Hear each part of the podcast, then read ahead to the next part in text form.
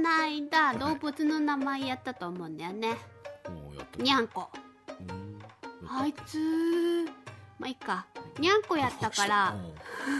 にゃんこやったから、うんワンちゃんやってないんじゃないと思ってうんそうだねはいワンちゃんうんワンちゃんうんそう猫ちゃんなんだっけその前にマヤああ思い出したなあいつ違北島、うわうんいつもそれ言うこのこのくだりね このくだりね覚えてるでしょ犬はじゃあ、うんマヤだから犬まあまあまああの遠くはないあじゃあヌーヤーとかだね違ヌーヤーなん違かう沖縄っぽくないうそれ離れた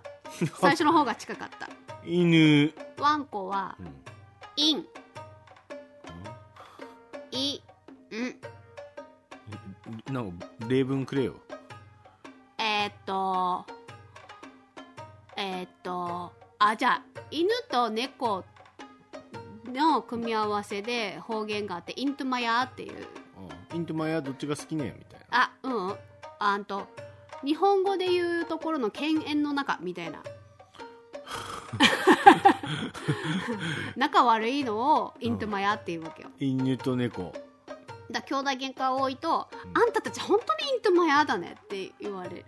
へえ犬猿の縁がニャーになったんだねニャーになるへえ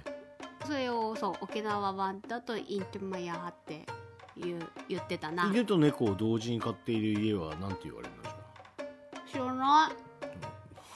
そういう面倒くせえことは私知らねえし聞いたこともねえよみたいない周りにいたことがないよイン買ってきたっていうのじゃえいや普通におじいおばあとかは別に犬犬飼ってきたって普通に犬って言ってた犬じゃんじゃあいいんじゃねえじゃんそうインゴアってあんまだなんていうの実際そういう言葉はあるけどん実際使うかって言われるともう割ともうあのほら標準語がもう割ともう馴染んでしまってるもんだからあいい方言あのびっくりするぐらい本当に消えてるんですよそれを今このうちな口講座に言わなくてもいけないなんだろう夫婦喧嘩か夫婦イントマヤーの始まりか お以い上